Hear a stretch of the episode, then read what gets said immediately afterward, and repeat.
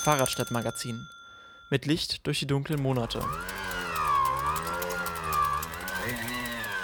Das ist ein Dynamo. So klang es früher häufiger, wenn wir mit dem Licht am Rad unterwegs waren.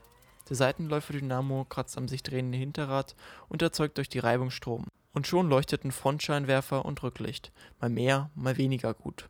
Jahrelang war der kleine Seitenläufer-Dynamo der herkömmliche Energieerzeuger am Rad. Doch in den letzten Jahren bekam er starke Konkurrenz.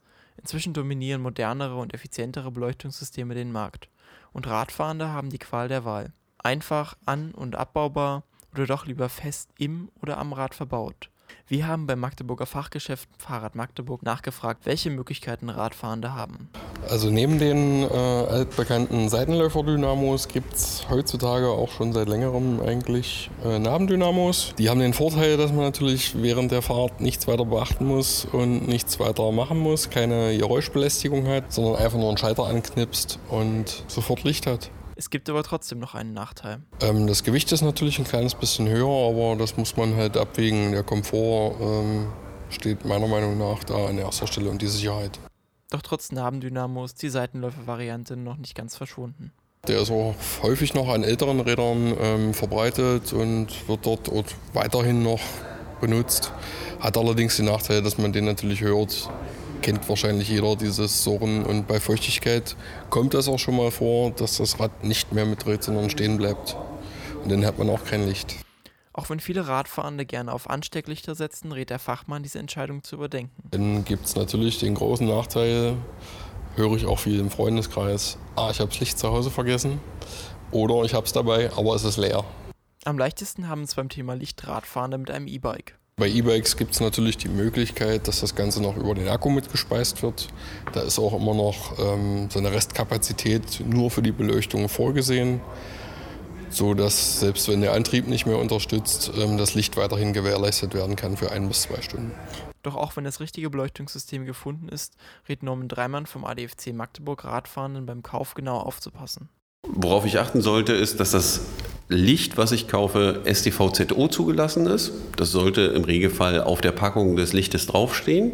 Das können heutzutage ganz normale Lampen sein, die ich über Namendynamo betreibe, aber es gibt auch inzwischen STVZO zugelassene Akkubeleuchtung oder Batteriebeleuchtung, die ich also nicht immer im Rad haben muss, sondern die ich auch einfach dran stecken kann. Auch bei der Montage des Lichts gibt es ein paar Grundregeln, auf die Radfahrende achten sollten. Ich sollte es so anbringen, dass wenn das Licht nach hinten leuchtet, das auch zu sehen ist, also nicht verdeckt durch eine Tasche oder solche Dinge. Und äh, wenn ich nach vorne das Licht anbringe, also mit dem ich was sehe, sollte ich auch immer daran denken, dass die, die mir entgegenkommen, auch noch was sehen sollten. Das heißt, ich sollte darauf achten, das Licht so einzustellen, dass ich meinen entgegenkommenden Radfahrer vielleicht nicht blende. Ja, das heißt, ich sollte also darauf achten, dass der Lichtkegel oder der Hauptlichtkegel so in 10 Meter Entfernung spätestens vor mir auf dem Boden fällt. Ja, und ich nicht vor mir äh, das komplette Feld erleuchte wie mit einem Aufblendlicht. Aber zum verkehrssicheren Fahrrad gehören auch Reflektoren. Ich brauche äh, vorne einen weißen Reflektor. Ich brauche an den Pedalen jeweils äh, auf beiden Seiten Reflektoren und ich brauche einen Reflektor zum nach hinten hin, so einen roten.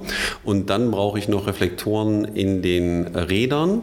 Das kann ich machen über Speichelreflektoren. Die meisten tun das aber über die äh, reflektierenden Streifen auf den Rädern. Licht am Rad ist nicht nur in den dunklen Monaten ein wichtiges Thema. Auch wenn es im Sommer mal etwas später wird, sind Radfahrende auf das Licht angewiesen. Denn es gilt, Licht ist Pflicht. Und ohne Lichtfahren ist nicht nur gefährlich, sondern kann auch schnell teuer werden. Fehlt die Beleuchtung oder ist nicht betriebsbereit, kostet es den Radfahrenden 20 Euro. Wurden dabei andere gefährdet, sind es 25 Euro und kam es zum Unfall sogar 35 Euro. Radfahrende, die ohne Licht in einen Unfall verwickelt sind, müssen mit Abzügen beim Schmerzensgeld rechnen oder sich später sogar grobes Alleinverschulden vorwerfen lassen. Aber auch fehlende Reflektoren am Rad werden mit 20 Euro geahndet. Das Geld sollten Radfahrende lieber gleich in gute Beleuchtung investieren. Also wer sich entschließt, sowas nachzurüsten, so ein Vorderrad mit Namendynamo geht bei etwa 70 Euro los. Kann auch mal 5 Euro weniger sein. Nach oben hin wie immer alles offen. Ähm, LED-Scheinwerfer starten ab etwa 20 Euro, LED-Rücklichter auch ab etwa 20 Euro. Batterie- und akkubetriebene Lichter bekommen Kunden schon zum kleineren Preis. Los geht's in etwa mit Batterien bei 30 Euro, mit USB-Akkufunktion, also per USB geladene Akkus, ähm, geht's in etwa bei 40, 50 Euro. Sinnvoll los. Darunter gibt es natürlich auch Möglichkeiten, allerdings taugen die meisten nur als Notlichter. Auch wenn das Surren des Dynamos in Zukunft wohl seltener an das Fahrradlicht erinnern wird, ist es wichtig, im Dunkeln ausreichend beleuchtet unterwegs zu sein. Für ein sicheres Miteinander im Verkehr ist das Sehen und Gesehenwerden unverzichtbar. Daher im Dunkeln Licht an